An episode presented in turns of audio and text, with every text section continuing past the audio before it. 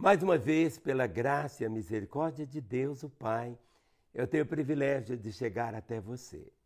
Cada dia para mim é uma oportunidade tão grande de poder falar com o seu coração. Estou aqui com a Bíblia aberta, a palavra de Deus. Somente ela que pode trazer consolo, advertência, orientação e, acima de tudo, Deus fala. Deus nos fala pela Sua palavra. É verdade que Ele nos fala o tempo todo, mas nós precisamos ter ouvidos para ouvi-lo. Não vamos ouvir Deus apenas com nossos ouvidos naturais, vamos ouvi-lo com o nosso coração. Por isso que sempre na Bíblia surge uma frase que diz assim: quem tem ouvidos para ouvir, ouça. Mas esse ouvir é ouvir a palavra, mas ouvir e colocá-la em prática. Porque não adianta nada você ficar olhando um prato de comida, você está com fome e quer comer, mas aí você fica apenas só olhando, fazendo pesquisa, como que o nutriente do arroz, como que a carne vai te sustentar, como que o feijão, os ingredientes de tudo que é aquilo, como que foi feito. Não adianta você ter o conhecimento apenas, mas você precisa se apropriar do prato, não é assim? Senão, você vai continuar com a fome. Assim, a palavra de Deus, Deus nos deu a sua palavra, ela não, a Bíblia não contém a palavra de Deus. A Bíblia é a palavra de Deus. E você, à medida que vai ouvindo, lendo as Escrituras, você guarda, você esquece, mas o Espírito Santo vai te fazer lembrar de tudo que você tiver visto e ouvido. Você lê e esquece.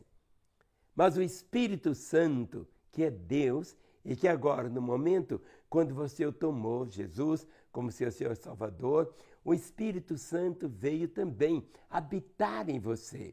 E é o Espírito de Deus que vai fazer você lembrar de tudo que você tiver visto e ouvido aqui na palavra. Em momentos da sua caminhada, a sua jornada aqui na terra pode ser sempre quase de altos e baixos, mas você pode ter uma caminhada tão sublime, de crescendo, crescendo, crescendo no conhecimento de Deus. E à medida que você vai conhecendo a Deus, você vai conhecendo mais a você mesmo e vai conhecendo mais as pessoas em sua volta e vai gerando dentro de você um amor, uma compaixão, uma delicadeza, uma gentileza tão grande no trato com as outras pessoas. Por isso que o salmo que eu vou ler para você é algo que você precisa falar. É o Salmo 103 que diz assim: Bendize a minha alma ao Senhor e tudo o que há em mim, bendiga o seu santo nome. Bendizer significa falar bem. Falar bem de você. Você tem que olhar no espelho e muitas vezes você fica falando assim: ah, meu nariz, Deus errou comigo. Meu nariz, olha como que é meu nariz. Ah, eu queria ter olhos azuis. Ah, não, eu queria ter olhos verdes. Não, eu queria ter olhos castanhos. Ah, não, eu sou muito baixinho. Não, eu sou alto demais. Eu sou gordo demais. Eu queria ser isso. Bem, você não é a casa onde você mora. Você é um espírito, sabe? Você é um espírito. Você é um espírito. Você tem uma alma, sua mente, suas emoções, sua vontade, seu psique. A casa onde você mora, que é o seu corpo. Por isso que o salmista diz assim, e nós proclamamos: Bendize, a minha alma, ao Senhor, e tudo que há em mim, bendiga o seu santo nome. Meu corpo é para bendizer a Deus, minha alma para me regozijar nele, e meu espírito para ter comunhão com ele. Bendize a minha alma, ao Senhor, e tudo que há em mim, bendiga o seu santo nome. Você não é aquilo que as pessoas dizem que você é. Você é o que a Bíblia diz que você é. E você tem que se apropriar dessa verdade. Você é o que a Bíblia diz que você é. E você tem que caminhar de uma maneira tão linda na sua vida, desfrutando dessa verdade. Você, Satanás, a Bíblia diz que ele é um mentiroso, ele é o pai da mentira. Ele nunca quer que você veja Deus como um pai. E você muitas vezes fica dando ouvido para ele. Ah, eu queria ser desse jeito. Querido, você pode fazer tantas plásticas, pode mudar a cor dos seus olhos, pode fazer isso, pode mudar o seu nariz, pode pôr uma dentadura nova. Não importa, querido. Você não é a casa, você é o que é por, por dentro. E dentro de você, que é o quê? O seu self, você. E ele diz assim: Bendize a minha alma, Senhor.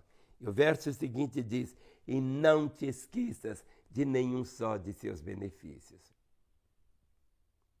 Não te esqueças de nenhum só de seus benefícios. O que eu estou fazendo agora é uma expressão do benefício dele com você. Deus te ama. É isso que você precisa ouvir hoje. É um benefício de Deus para você. Muitas vezes você quer apenas as coisas de Deus, mas o benefício maior que você pode ter é saber que Deus te ama, é saber que Ele se importa com você. O maior benefício que você pode ter aqui na terra é saber que o amor dele por você é tão glorioso, tão infinito, ao ponto de Deus o Pai ter dado o Filho Jesus Cristo, seu Filho unigênito, para morrer em seu lugar e em meu lugar. Não te esqueças de nenhum só de seus benefícios. Satanás ele é mentiroso. Ele é o pai da mentira. E ele está aí para matar, roubar e destruir.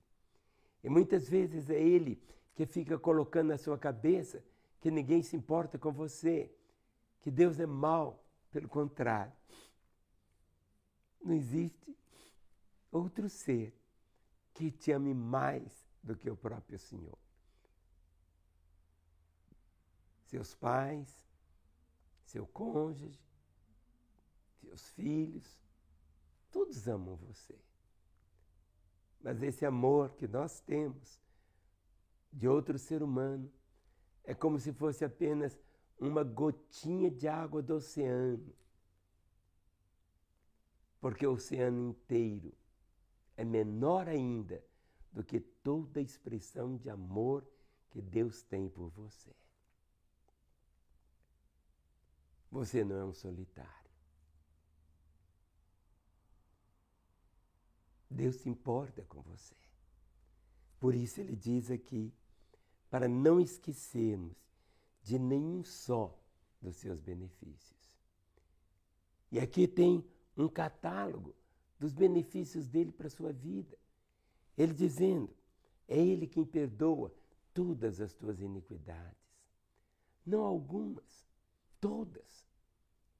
Algo que é tão bonito é que quando uma pessoa vem para Jesus Cristo, quando ela converte, ela não passou por uma metamorfose simplesmente de uma mudança de religião. Era antes uma lagarta e agora é uma borboleta, está voando. Por isso diz assim, que ele muda. E diz aqui, é ele quem sara todas as tuas enfermidades. Por que que eu que passei pelo Covid, tive, sofri tanto, mas atravessei. Quem sabe você nem teve Covid, atravessou todo esse tempo, esses dois anos, e está aí. Por isso que a palavra diz: não se esqueças de nenhum só de seus benefícios. Nenhum. E diz assim: quem da cova redime a tua vida e te coroa de graça e misericórdia. Quem da cova te tirou que te redime, restaura. E aqui a palavra diz: quem farta de bens a tua velhice, de sorte que a tua mocidade se renova como a da águia. Isso vai acontecendo. À medida que você vai envelhecendo, eu já estou com 73, o corpo vai ficando velho. É como uma casa, vai ficando velha. A gente pinta a casa de novo, mas ela vai ficando mais velha, vai mudando, mas um dia a casa vai ficar tão velhinha que o morador tem que sair dela. Assim também, aqui a palavra diz de uma forma tão bonita: nós vivemos aqui, somos apenas o quê? Peregrinos aqui. Nossa morada permanente não é aqui. A nossa morada permanente é lá. Por isso que Jesus Cristo disse: Não se turbe o vosso coração. Credes em Deus, crede também em mim. Na casa do meu pai tem muitas moradas. Sabe? Aqui você teve que comprar uma casa, ou alugar uma casa. Mas ao contrário, lá no céu, o Senhor já preparou uma para você. E sabe qual que foi o custo? Custou a graça dele perdoar você. É a graça de Deus. É tudo que eu e você precisamos, mas é tudo o que nós não merecemos. Tudo que recebemos de Deus é apenas por causa da misericórdia dele. Não sei o momento que você está vivendo, talvez de enfermidade, de lágrimas, muita lamúria ou muitas alegrias, ou com sentimento de indiferença. Mas a Bíblia diz de uma forma bem objetiva: buscai o Senhor enquanto se pode achar, invocai-o enquanto está perto. Enquanto você está vivo, você tem essa oportunidade de voltar para Ele. Você que um dia caminhou com Ele, quem sabe até teve uma Bíblia na mão um dia, pregou o Evangelho, anunciou, mas hoje está afastado, ficou indiferente, frio. Mas a Escritura diz: lembra-te, pois, de onde caíste, arrepende-te, volta à prática das primeiras obras, volta ao início de tudo, volta ao começo, volta ao seu primeiro amor. Sabe assim, da mesma maneira que o dia tem 24 horas, para ter sempre um amanhecer. Você dorme, mas quando você acorda, é outro dia, é um amanhecer. O sol novamente está brilhando e você tem novamente o que? A oportunidade de viver intensamente a vida. Eu só quero abençoar a você, para que você jamais negligencie essa verdade, que você possa valorizar a sua vida. Viva. A vida só é vida quando Jesus está no trono do seu coração. A vida só é vida quando você anda com Ele.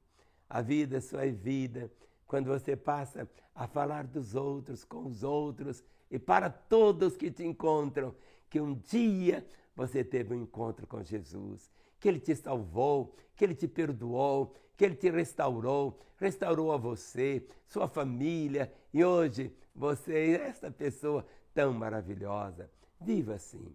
Nossa caminhada é marcada pelos recomeços e você está vivendo uma oportunidade tão maravilhosa e não pode perdê-la de forma alguma. Cada dia é esse presente do Pai. O que eu peço a você é isso. Guarde no seu coração. Volte para Ele. Volte para Ele.